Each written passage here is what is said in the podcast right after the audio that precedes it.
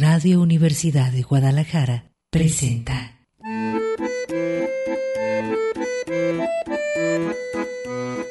El acordeón.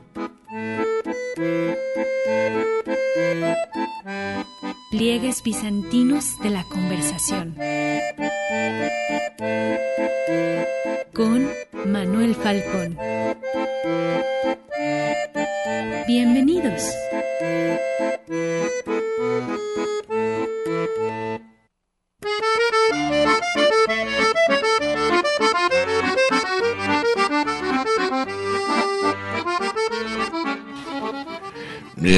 Aquí estamos en el acordeón. Ya es viernes, Veneridien, día venerio de Venus, de Afrodita, la que surgió de la espuma. 21 de febrero, mañana cumpleaños mi madre. Por mi madre Bohemios. Por mi madre Bohemios. Sí. Por mi madre Bohemios. ¿Te acuerdas? de- ¿Nunca la El poema, declamaste? sí. No, no a mí me tocaron otros poemas. Aquí está con nosotros ya Robin Hood. Ay, ahora sí trajiste tirantes, ¿ya ves? Me quieres, Pues, me quieres. De otra manera no me recibes, me cierras la puerta. No, muy elegante, Me dices que no padre. puedo entrar. Tirantes de florecitas en viernes. Eh, pues 21 de febrero, les digo un día previo a que naciera mi madre. Está más chica que yo, mi mamá, fíjate. ¿Cómo están los cálculos matemáticos? No sé, pero más chica que yo. Se ve más chica que yo. Le mandamos un saludo. Pues eh, avanzando sobre el mes del febrero, la, la fiebre precisamente del, del calorcito, ¿qué tal? El, sol, el sol a tu favor. Póngalo a su favor, no se desesperen ahorita. La zona monstruopolitana cada vez hace más zanjas, agujeros, pozos. ¿Has visto todas las obras que hay por aquí? Híjole. Lemus, ¿me estás oyendo? Alcalde Lemus. Letrerito, hombre. Disculpe las molestias que le ocasiona. ¿Te acuerdas de esos letreros? Sí. Que le ocasiona esta obra, pero será en beneficio suyo. Viene el paraíso, viene lo- la utopía. ¿Cuándo? ¿Quién sabe? Ah, pero va a estar lleno esto de agujeros. Es como la línea 3. ¿verdad? Viene la utopía del transporte aéreo. ¿Fecha? Pues échale. Bueno. Manuel Falcón le da las buenas tardes. Vamos a reconectar, ya sabe, clave de sentido. Nos importa entender. Hoy que es Día Internacional de la Lengua Materna, fíjate. Las lenguas. Que es eh, un poco tautológico, ¿estarás de acuerdo? Porque la lengua la aprendes de la mamá, Obvio. en el seno, incluso materno. Eh, empiezas a escuchar el sonido de la voz de la mamá, el tono, eh, las palabras que utiliza, todo. Entonces, eh, la Asamblea General de las Naciones Unidas, el 8 de junio de 2007, decretó que habría que estar conscientes de el Día Internacional de la Lengua Materna para promover la preservación y protección de todos los idiomas que emple- emplean los pueblos del mundo. Ah, es que esto responde al problema este de que de repente están desapareciendo lenguas, fíjate. Sí. Ya no hay hablantes. Y hay una, eh, por realidad muy contundente, que, eh, eh, como, así como el latín cuando los romanos, el inglés está chupando todas las, pues, ¿qué diríamos? Los, mm, se vuelve el idioma del imperio, ¿verdad? Tal cual. Todo el mundo es inglés y de- empiezan a hablar, por ejemplo, nosotros, Spanglish, ¿verdad? Para viajar. No, no, aquí ya mismo con tú, échate un WhatsApp para y, y- trabajar. y utilizas o ves películas o ves series o ve- y entonces em, cachitos en inglés, ratitos a pie, ratitos andando en español y a ratos es Spanglish o inglés español. Entonces, para preservarla y ser eh, pues riguroso también con la gramática y la ortografía, caray, que te cuesta, hombre. Día Internacional de la Lengua Materna. Para los que son de psicología profunda saben muy bien lo que importa el ver el mundo a través de la lengua adquirida, ¿no? De la lengua materna.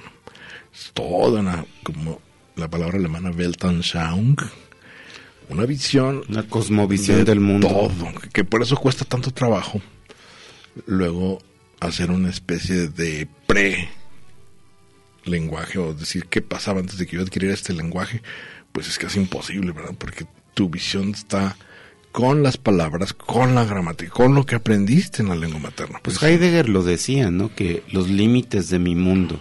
Y aquello que, que- que- que- no, también Heidegger lo decía. Si los dos andaban los- de la mano, los nunca los vi. Los, límites de mi mundo y de mi realidad están delineados por la lengua. La lengua es aquella que me ayuda a etiquetar mi mundo, a darle Sí, sí, sí. significado a las cosas, a poder entenderme con ellas e interactuar. Porque sin la lengua, pues literalmente nos reducimos nuevamente a esa realidad mostrenca o primitiva, que es la que pero compartimos pero con el animal. eso. O a lo místico.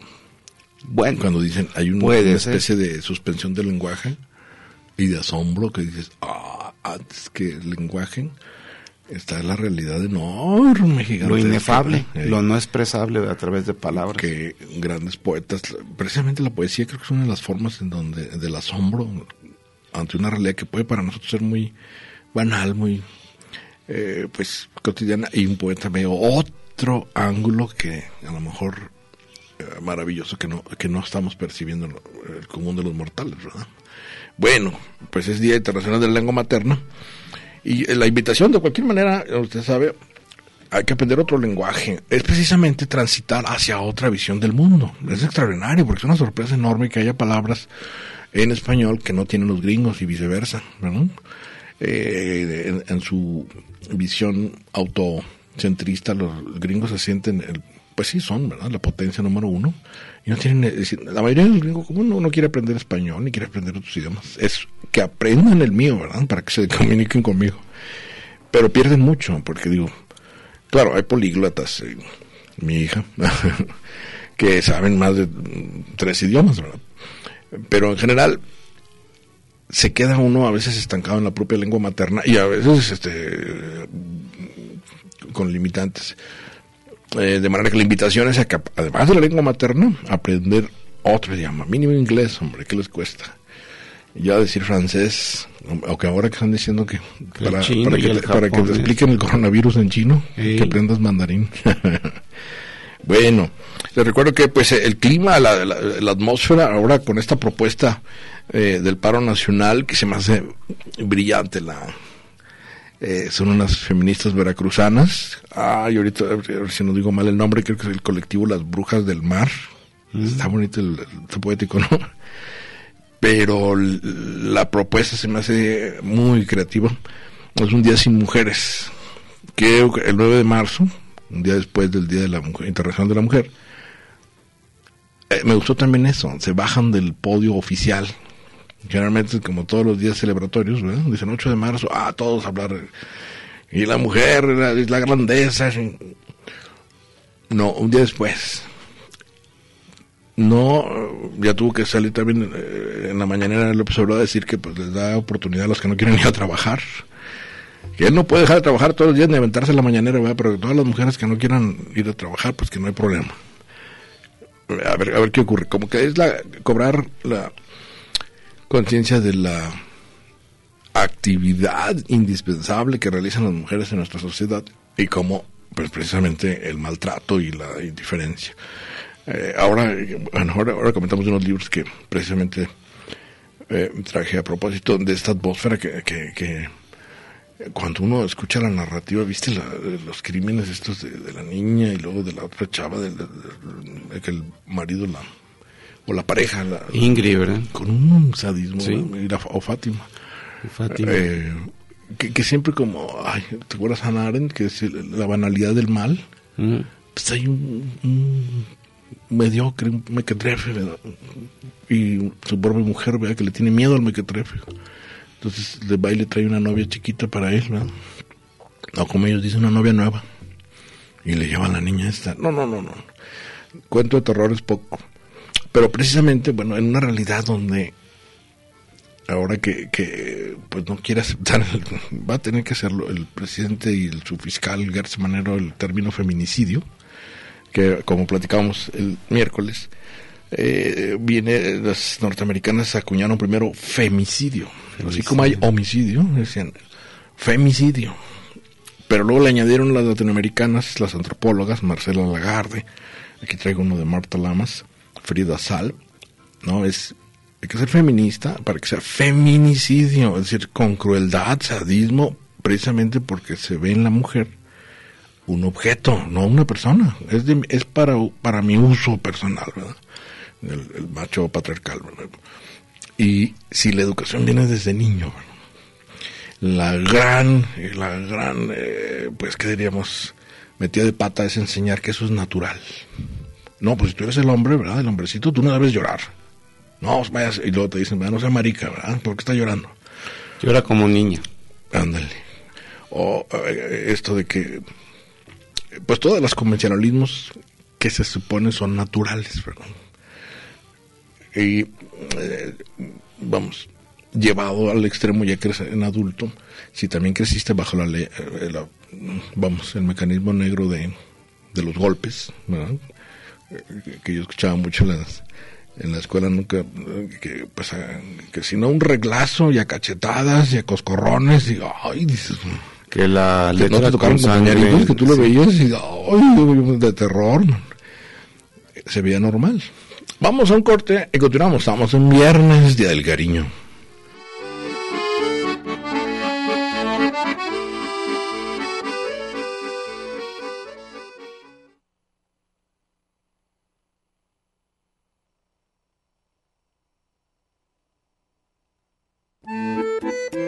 acordeón. Pliegues bizantinos de la conversación. Continuamos.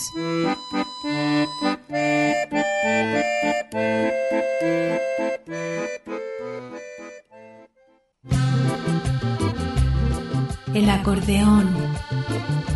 Pliegues bizantinos de la conversación. Continuamos.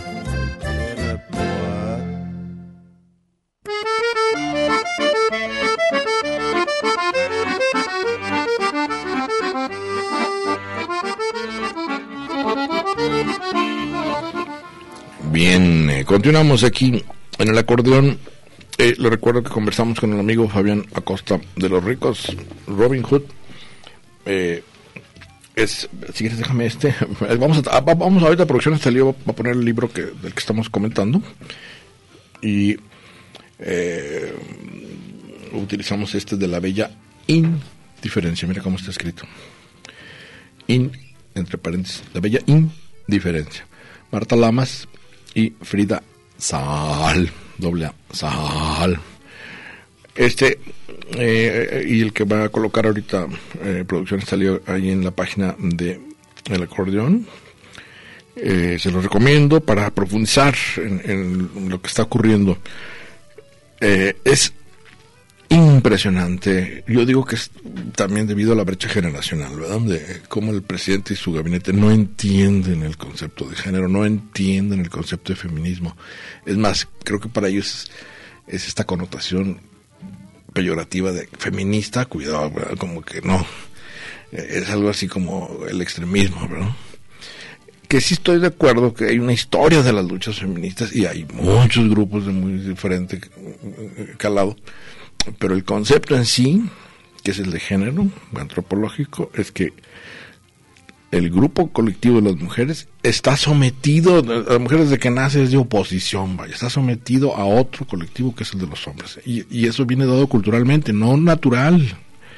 Entonces tienen que la voz es de las mujeres, le toca a las mujeres, tienen que reivindicar las mujeres. Y el movimiento es de las mujeres. Eh, yo digo que viene de raíces muy profundas, ¿te acuerdas del movimiento hippie contracultural? La pastilla eh, anticonceptiva, El SL. eh, las drogas, la el rock, la- se liberaron muchísimas ataduras eh, convencionales para incluso para la pareja monogámica, para se, se buscaron, se ensayaron este formas de convivencia como la comuna, ¿te acuerdas de la comuna Y las hippie? comunas hippies. queriendo encontrar un modelo. Según yo, el gran fracaso de, de los movimientos, del movimiento hippie fue no encontrar una alternativa a la pareja monogámica, fíjate, para vivir el afecto a plenitud. Y entonces de repente hubo una regresión, que es lo que estamos viendo, a, a- posiciones conservadoras en materia de, de relaciones eh, personales, ¿no? Pero de haber propuesto un modelo, pero los hippies no son teóricos, caray, los hippies son más bien el feeling. ¿Cómo era el, el- te acuerdas de Timothy Leary, las palabras? Turn in, turn out, turn in, turn on, and turn out. Drop out. Turn in, turn on, and drop out. O sea, agarra la onda, préndete y déjate llevar. Pues un poco las drogas, ¿verdad? Altera tu estado de conciencia, date cuenta de la realidad enorme del mundo, que es maravilloso. Sí, un estado alterado de conciencia psicotrópicamente inducido, a la plantita, a veces los hongos, eh, la tachita puede ayudar a, que se desatore uno con la conciencia convencional.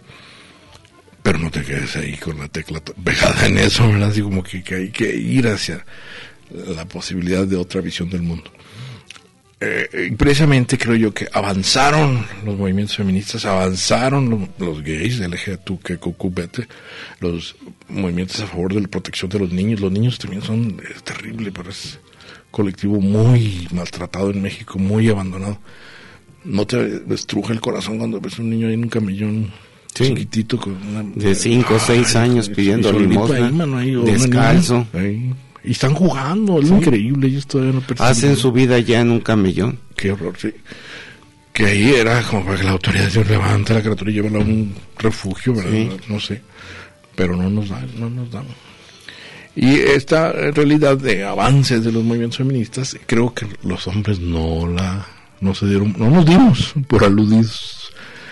No cambiamos los hombres, cambiaron las mujeres entonces ahora el, desconcierto es total, porque es como que la mujer no quiere someterse a mí, como que no quiere ser mi, mi sirviente, darme de comer. Eh, son, sus tareas naturales. este, si yo quiero cariñito, pues a la hora que yo diga, se avanzó en la conciencia, pero no en la conciencia de los hombres. Y ahí es donde está pues la gran asignatura pendiente que se está viendo ahora en el sadismo con que se tratan las mujeres, ¿no? Se hace como una respuesta a decir, ah, sí, tú tienes derechos y tú tienes... Ah, pues ahí te va la respuesta, póngale, hermano.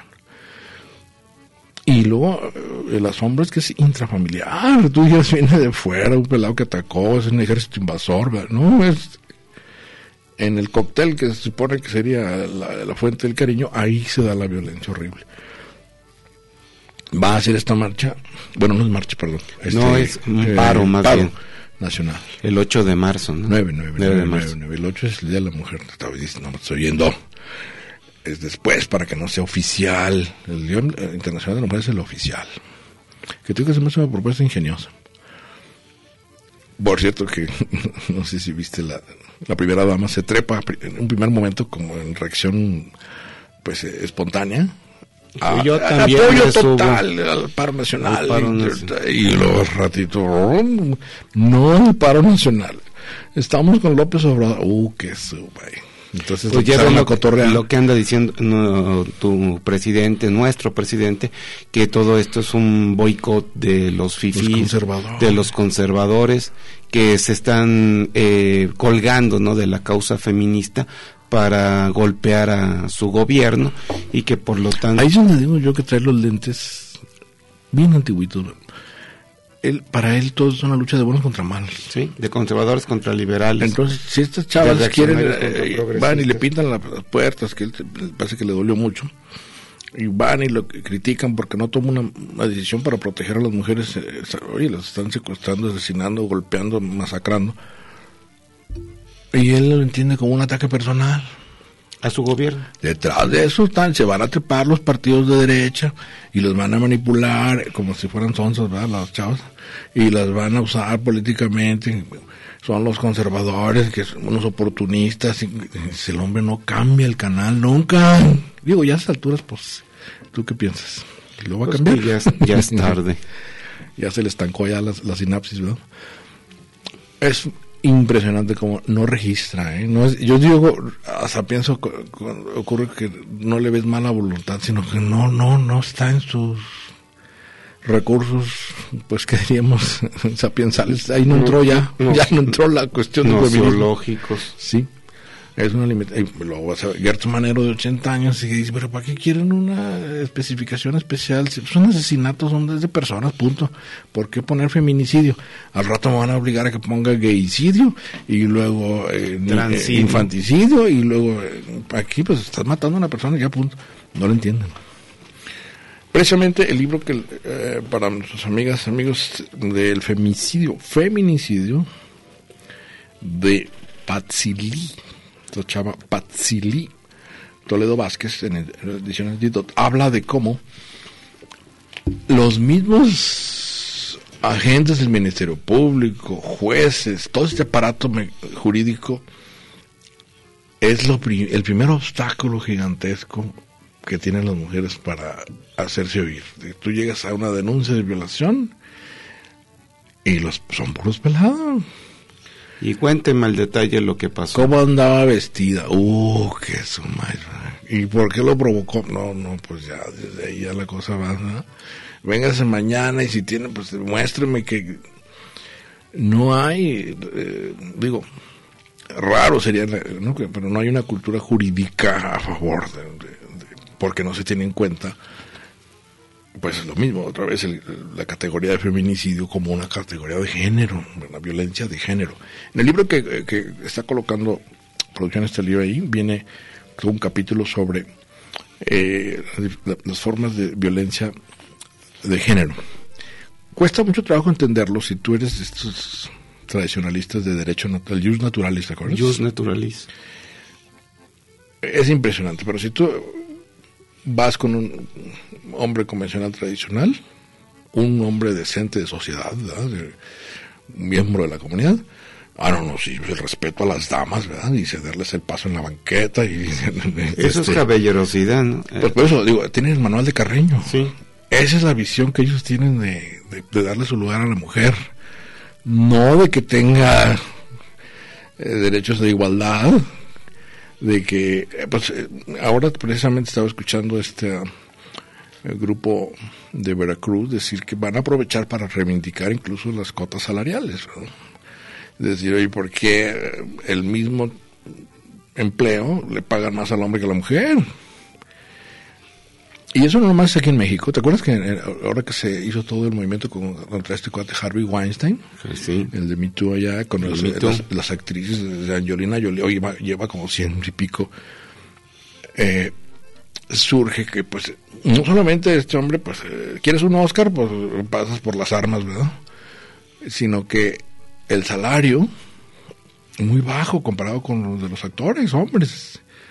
Lo dijo esta chavita Jennifer Lawrence, ¿te acuerdas? Sí. Que dijo, oigan, yo participé en la misma película, estuvimos en la misma producción y el protagonista hombre gana el doble de lo que me pagaron. ¿Por qué? Pues porque es mujer. Y esa explicación del derecho natural de decir, no, pues es que a la mujer hay que protegerla, hay que, eh, en inglés se dice patronizing, ¿verdad? como que te pones protector, ¿no? Es de lo más anticuado, es un, anacronismo ya ahorita. eh, eh, de acuerdo, hay que ser caballeroso, hay que ser amable, cortés, este, pero con todo el mundo, no no con las mujeres, ¿verdad? Pero aquí lo conciben así los que no aceptan la idea de feminismo. Incluso te acuerdas, creo que aquí lo comentamos alguna vez, tú y yo, Fabianazo, hay una mala concepción del feminismo, ¿no? Que se ve como, no, no, yo no soy feminista, no, no, no, no, no, yo me gustan los hombres, te dicen algunas chavas, no, no, yo, no estoy, yo no estoy para atacar a los hombres. Es muy difícil la comprensión también de eso porque se ve sobre el derecho natural. Aquí también habría que comprender que no hay un solo feminismo, sino que dentro de esta corriente, movimiento, ideología, existe una pluralidad de posturas. Yo he escuchado, ¿no? Que hay feministas que se dicen liberales, hay feministas que se dicen de izquierda, hay feministas que se dicen maoístas, e incluso, ¿no? Algo todavía más radical, feministas islámicas que desde la fe en Mahoma también toman una postura a favor de la que ahí mujer. sí le surge, que Sí, sí. Si nos, si nos ponemos a hacer así un balance de donde realmente impe- impera el patriarcado, pues basta con hacer un recorrido por los pueblos de Medio Oriente. Basta con decir, ¿no? Que en el caso de Arabia Saudita, una mujer no tiene derecho a conducir, no puede asis- no puede asistir a un estadio. Si quiere salir del país, tiene que ser con el A consentimiento. la calle, ¿cuál del país? A la calle, tiene que salir con Ah, no, si quiere, si, un si- quiere o- via- eh, si quiere viajar, necesita Ah, el, el consentimiento de su marido. Para hacerse una cirugía o una operación, también requiere de el aval. Entonces, sí, el movimiento feminista tiene mucho que hacer aquí en Occidente, pero creo que la verdadera trinchera e insalvable sigue siendo las culturas patriarcales de Medio Oriente y incluso yo creo que aquí también cabrían las de Extremo Oriente. Basta con decir ¿no? que hay un, hay un déficit de hombres en China e India precisamente por estas culturas patriarcales. Es decir, eh, mientras que en Occidente se está bueno, dando la... cómo se llama la ley sálica esta de que los, reyes tenían que tener un hijo varón? Un hijo no, varón. No, funcionaba. Tuvo que llegar la reina Elizabeth de Inglaterra para demostrarles. Bueno, aquí nosotros tenemos la, la, madre patria, Isabel la Católica. ¿Qué tal? Isabel la Católica. Buenísimo para la grilla, hermano. Vamos a un corte y continuamos.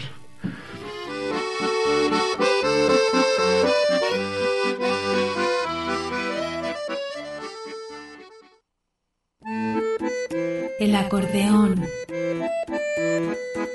Pliegues bizantinos de la conversación. Continuamos.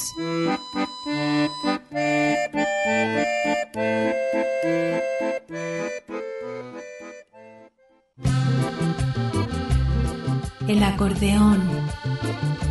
Pliegues bizantinos de la conversación. Continuamos.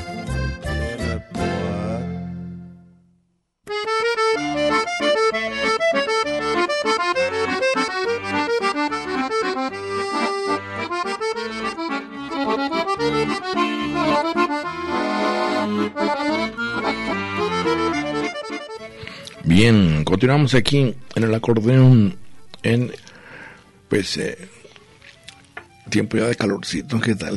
Mejor que el frío. ¿Cómo te va? No, yo prefiero mil veces el calor. Eh, lo sobrellevo ahora sin problema. Con el frío hasta eh, mi, mi casa falla. es que tengo, ah, bueno, tengo, calefacción. Tengo, un calentador solar, así que me toca bañarme con agua fría. ¿A brincos? Ya, completamente, sí. A los Rambo. Es que eh, también, ¿te acuerdas? creamos fama en Guadalajara, zona metropolitana, pues decían, es clima templado, ¿te acuerdas? ¿Cuánto, sí. no, es muy padre porque es el clima templado. El mejor clima de todo México. Y además es eh, como, sigue siendo, ¿no? Creo yo. De que estaban mandando un mensaje allá de mi tierra, allá a la frontera, allá es un frío llovizna. Allá es muy extremo, ¿no? o hace mucho frío o mucho calor. Un frío, pero de pelos, así, de perros. eh, sí, sí, sí. Sigue siendo, pero ay, el, avance que tenemos como zona metropolitana cada vez se vuelve más complicadito, ¿verdad?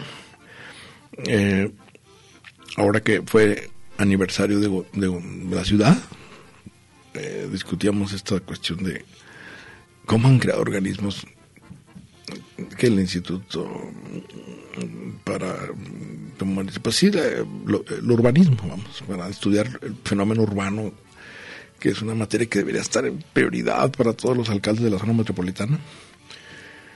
Eh, se avientan a crear, por ejemplo, por su ronco pecho, alcalde, cada alcalde por su cuenta, obra pública, sin ton ni son, y a la hora de sincronizar aquello, no, no, y resulta que está todo agujereada la ciudad, ¿verdad? Mm.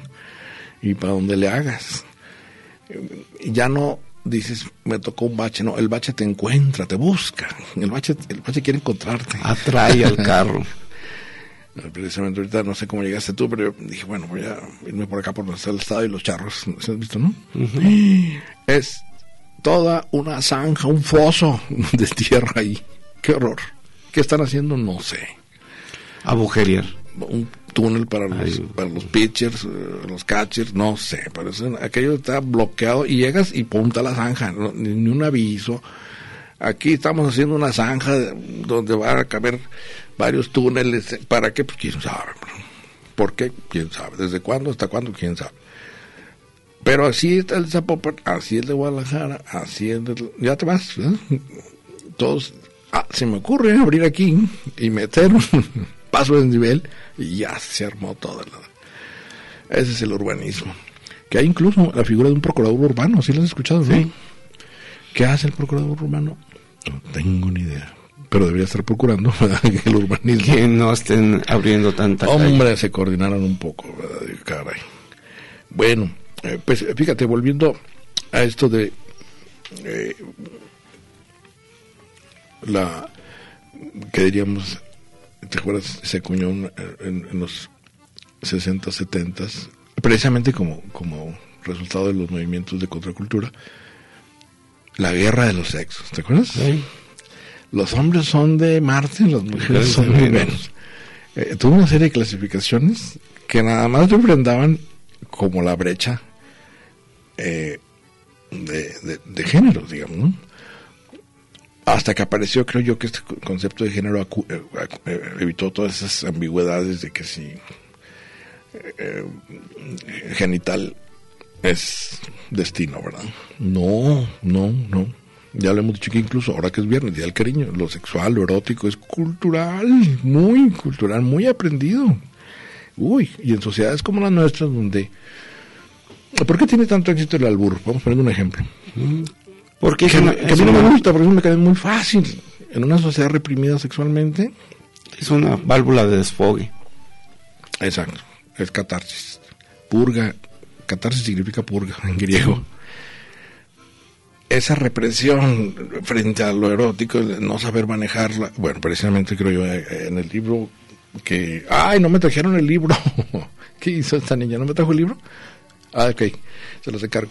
Es que iba a comentar ahí, subrayé un texto. Eh, esta eh, represión, si tú lo, la única manera en que lo puedes decir es en broma. Sí. Y entonces se vuelve todo, o se la metes o me la metes, es todo el juego de palabras. Dice el psicoanálisis, ¿no? Que nada nos suscita más risa, Ah, na- claro.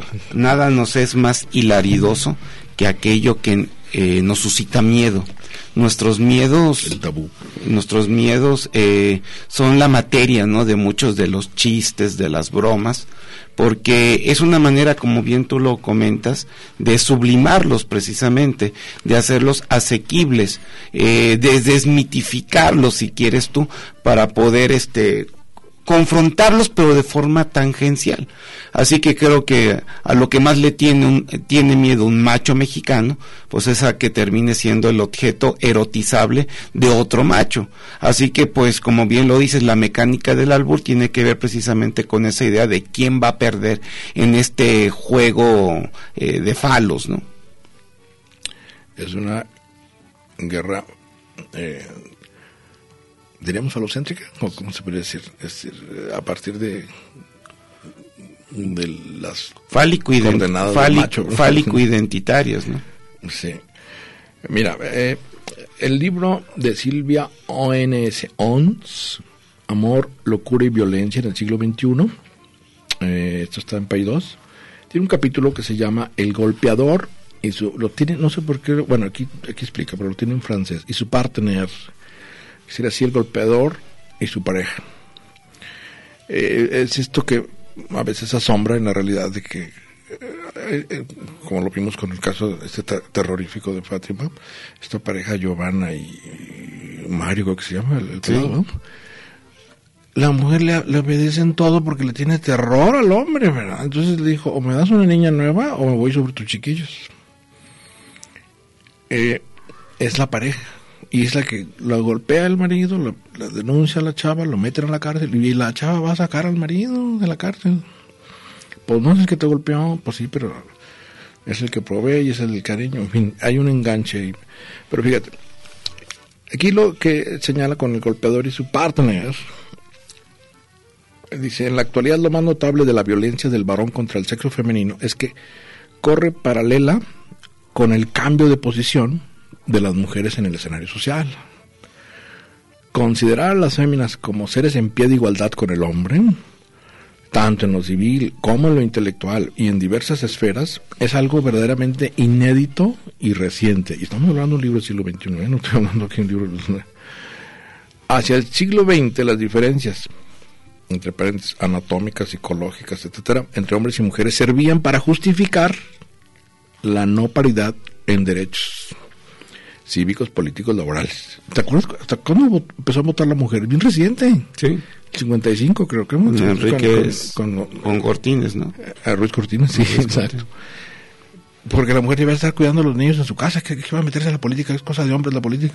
Y si sabías que incluso, ¿no? Durante lo que fue el periodo por revolucionario, cuando estaban muy activas, unas féminas también de las brigadas Santa Juana de Arco. Bueno, las Adelitas, ¿qué tal? Se decía que el voto hacia la mujer estaba, era prohibitivo por razones meramente ideológicas, porque consideraban que dado que las mujeres tenían una inclinación hacia la fe y hacia la religión, se entendía que si se les daba el voto, ellas mayoritariamente elegir, e, e, e, elegirían candidatos reaccionarios o contrarrevolucionarios.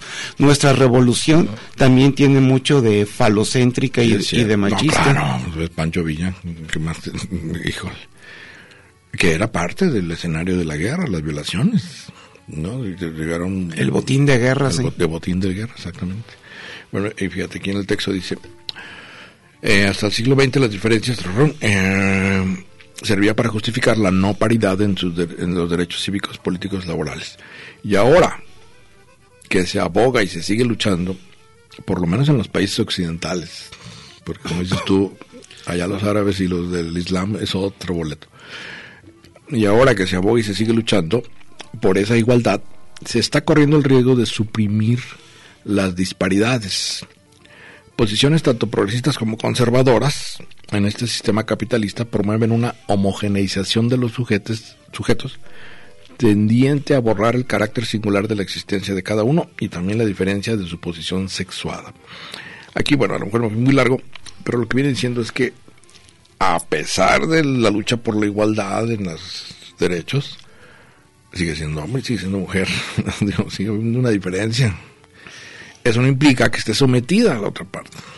Es como el racismo, ¿verdad? Dice, no, es que es negro. Y cuando finalmente se quitan los lentes racistas blancos allá de gringos, y los esclavos, bueno, en general. Que se los han quitado muy parcialmente. ¿eh? Pues ya llegó Trump y ya valió. ¿Viste que criticó al, de Corea del Sur que ganó el Oscar? Es más racista el amigo que va. A los de este, ¿cómo se llama? Parásito. Sí, no, no, no, no. ¿Qué, qué, ¿Dónde está? Películas como Lo que el viento se llevó Qué significativo, ¿verdad? Porque lo que Luis se llevó es una política políticamente incorrecta, ¿te acuerdas? De 1939.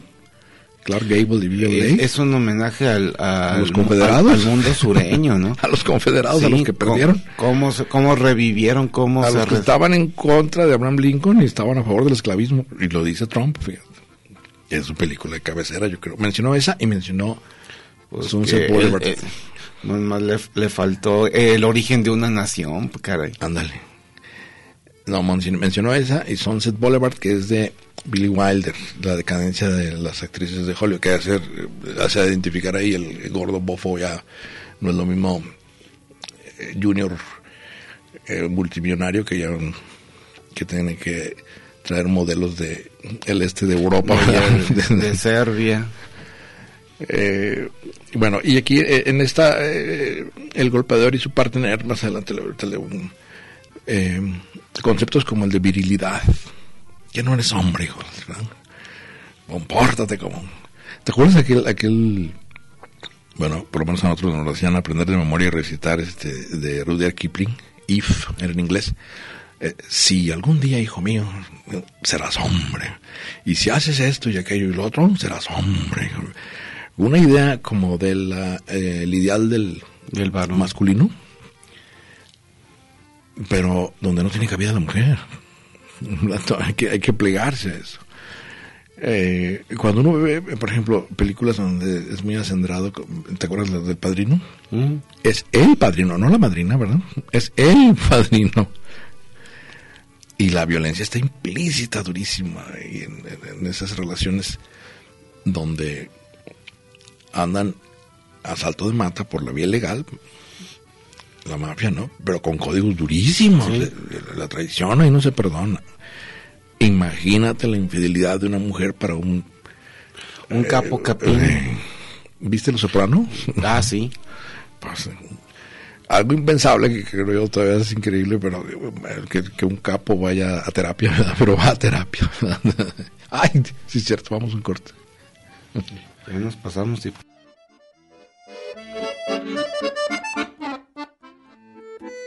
El acordeón. Pliegues bizantinos de la conversación. Continuamos.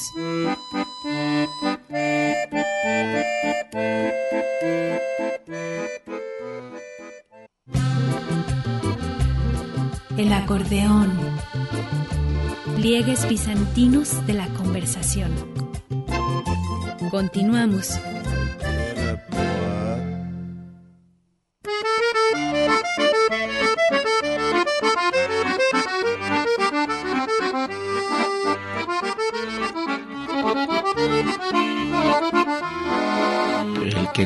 De la casa. Bien, continuamos aquí en el acordeón 21 de febrero.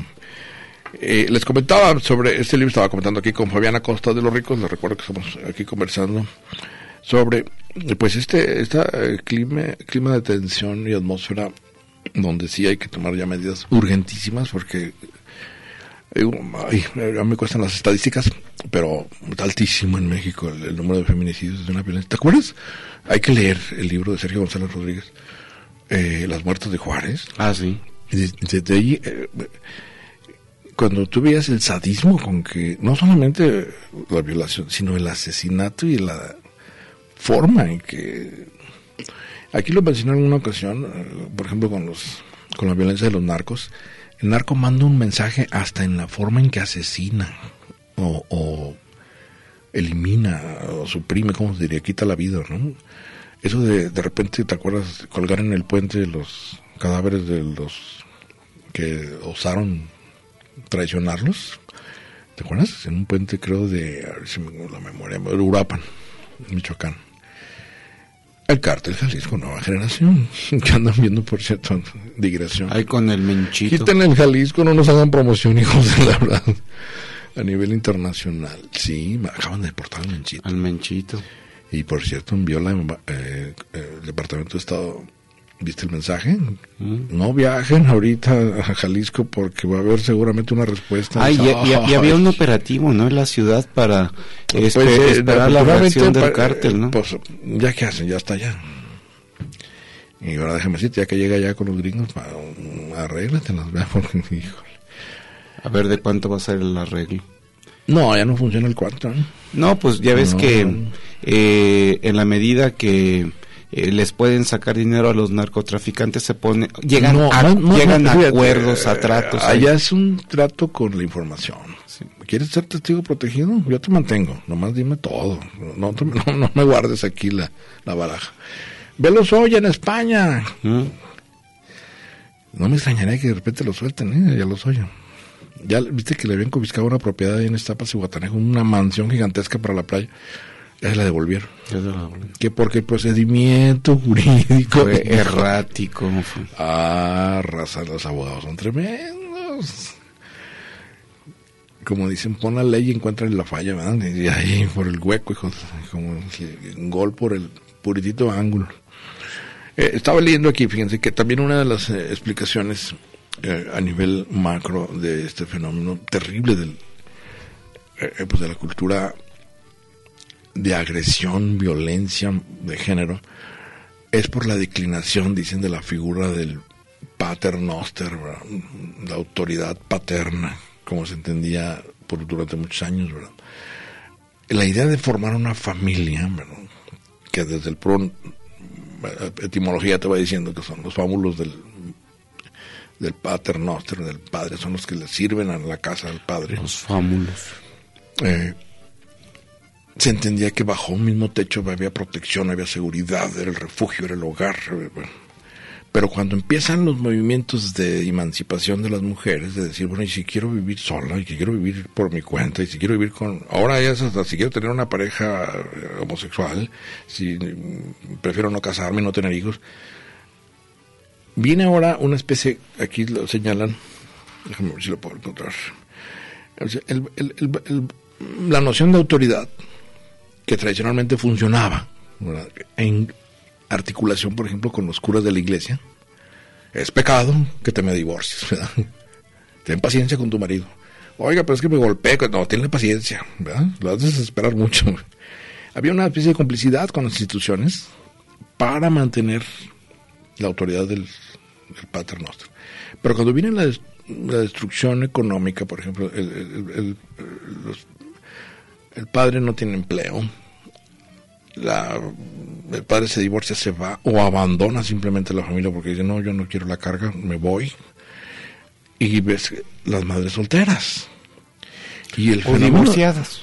O a, pues hay mucha o- madre soltera y o separadas, adolescente, sí. que se me hace ya ahí va implícita una violencia, una embarazar a una criaturita de 14, 15 años, ¿qué conciencia tiene como para crear otra persona? Ya se bueno. pero esa noción de autoridad se pierde sin ser sustituida por otra. ¿Y ahora quién? ¿Quién coordina? ¿Quién más? Entonces se vuelven como matriarcados, ¿verdad? La hija va a cargar con la criatura a casa de la mamá, a casa de la abuela, a casa de la tía. Y eh, se vuelven México un pueblo de...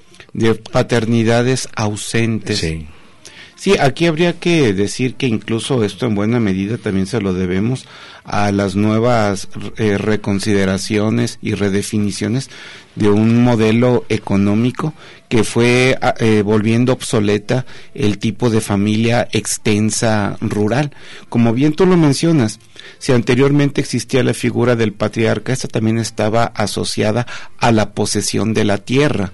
Aquí donde vivo, Aquí puedes poner luego si quieres tu jacal, tu casita, te vienes a vivir, me ayudas a cuidar de los animales, me ayudas con la siembra, con la cosecha, pero cuando cam- cambiamos a un modelo urbano, donde la posesión de la tierra ya no es tan importante o en su defecto es escasa, donde la propia vivienda es únicamente para tres, máximo para cuatro, entonces ya vamos reduciendo esa familia tradicional, extensa, patriarcal, y nos vamos, vamos nuclearizando precisamente la propia familia.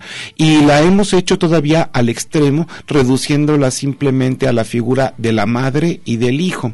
¿Por qué? Porque las situaciones económicas, la rudeza, la forma áspera en que la ciudad trata a los individuos, pues eh, facilita el rompimiento del vínculo familiar, como tú lo dices.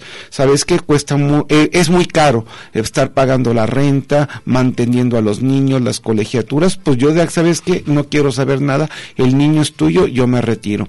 Y esta situación se va generalizando en una sociedad, como ya lo habíamos dicho, eh, las paternidades cada vez eh, están más ausentes. Fíjate, se realizó una estadística allá en Inglaterra en el 2013 que opinaban los millennials acerca de las familias y el 53% eh, hablando de este fenómeno, aseveró de que para ellas el modelo de familia tradicional resultaba ser el mejor, donde está la mamá en la casa y el papá como eh, entidad eh, eh, proveedora. ¿A qué se debe esta apreciación de los millennials que sale a relucir con esta estadística? Aquellos vienen de hogares desintegrados y que están así ávidos de una familia, digamos, de, de corte, entre comillas, muy entre comillas, normal, porque no hay nada de normalidad en esto que hablamos del amor y de las, Sí, y de no las relaciones en pareja. natural. Sí, sí, sí. Eh, aquí, eh, bueno, estaba, no encontré el fragmento como siempre, eh, pero habla de la desvirilización, Desmasculinización. desvirilización, como lo leí aquí, ver, la violencia viril viene, eh, bueno, está sobre la base de esta especie de cobrar factura, porque tú me, de- eh, como mujer, ya no me aceptas los excesos que cometía contigo, ¿verdad? Me estás poniendo un freno. Ah, sí. Ah, pues ahí te va. Es esta incluso paradoja tremenda de que no traes un peso y tienes como seis criaturas. ¿Y con qué las vas a mantener? Ah, pero es que ahí estoy demostrando mi poder y mi potencia. Fíjate qué potencia tengo. Digo, no traigo, no traigo ni un peso. Pero mira qué potencia tengo. La Para- potencia que no tienes acá para la supervivencia, Para poder procrear. la quieres cinco, exhibir. sí. O sea, queda ese residuo de virilidad, de que decir, ah, pero miras qué potente soy. Que incluso gente ya muy mayor, Con segundas o terceras nupcias. Eh, Exacto. Todavía siguen para que vean que todavía, y el regadero de criaturas, dices, si con una es para educarla bien, atenderla bien, escucharla psicológicamente, más o menos Acompañarla, sí. Es un bronconón. Ahora que eso es de que tuve una familia de 13, 12, ingalma, que hay esta lógica de que pues a lo mejor no lo puedo demostrar económicamente, ah, pero ahora verás aquí, ahí te va. Procreativamente, sí. Bueno, hay mucho que decir, pero yo creo que apoyamos esto del paro nacional se me hace una idea muy original, me, me- me parece que incluso para cobrar conciencia de que si se ausenta la figura femenina, las consecuencias, va a haber que verlo, va a haber que verlo el 9 de marzo, me da mucha curiosidad, pero estamos ante algo, una propuesta muy nueva que ojalá, ojalá el grupo de, político en el poder, Morena y el presidente entiendan, ¿verdad? Yo hablo de mi dependencia. entiendan.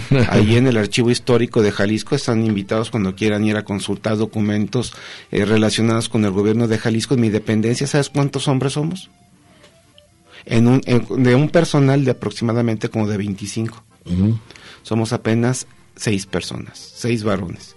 Entonces, si, Ah, si- la si- mayoría es mujer. Ah, si se va- si se van las, si se van las muchachas y las Ya, ya, señoras, ya. literalmente aquello no va a poder trabajar.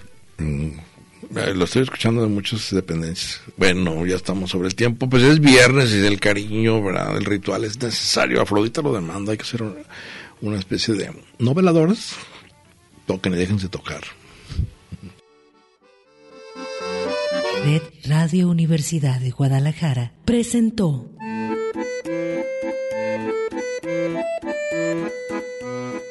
El acordeón.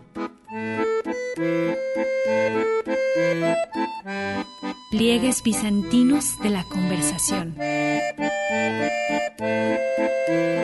Con Manuel Falcón. Lunes a viernes, 3 de la tarde.